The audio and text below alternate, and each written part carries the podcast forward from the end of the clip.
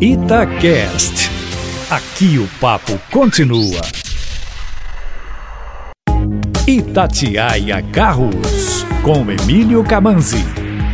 Emílio Camanzi segue em viagem, mas deu uma paradinha para contar os bons números da indústria automobilística em 2019. É isso, Emílio? Boa tarde para você. Boa tarde, Júnior, e a toda a galera que está nos ouvindo. A produção de veículos de janeiro a novembro aumentou 2,7% comparado ao mesmo período do ano passado.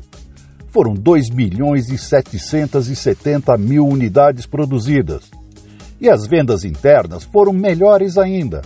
Chegaram a 2 milhões e 530 mil veículos, uma alta de 8,3%. Um resultado animador, não?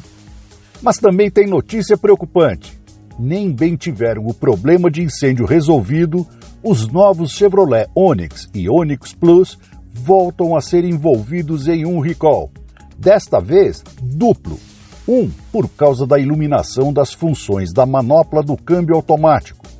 O outro, mais grave, novamente por risco de incêndio, é que 30 mil unidades já vendidas dos novos modelos podem ter vazamento de combustível na tubulação que liga o tanque ao filtro de combustível. Emílio, quem quiser saber mais, basta ir no seu canal, certo? Isso mesmo, Júnior, no youtube.com/carlosconcamanzi. Um abraço.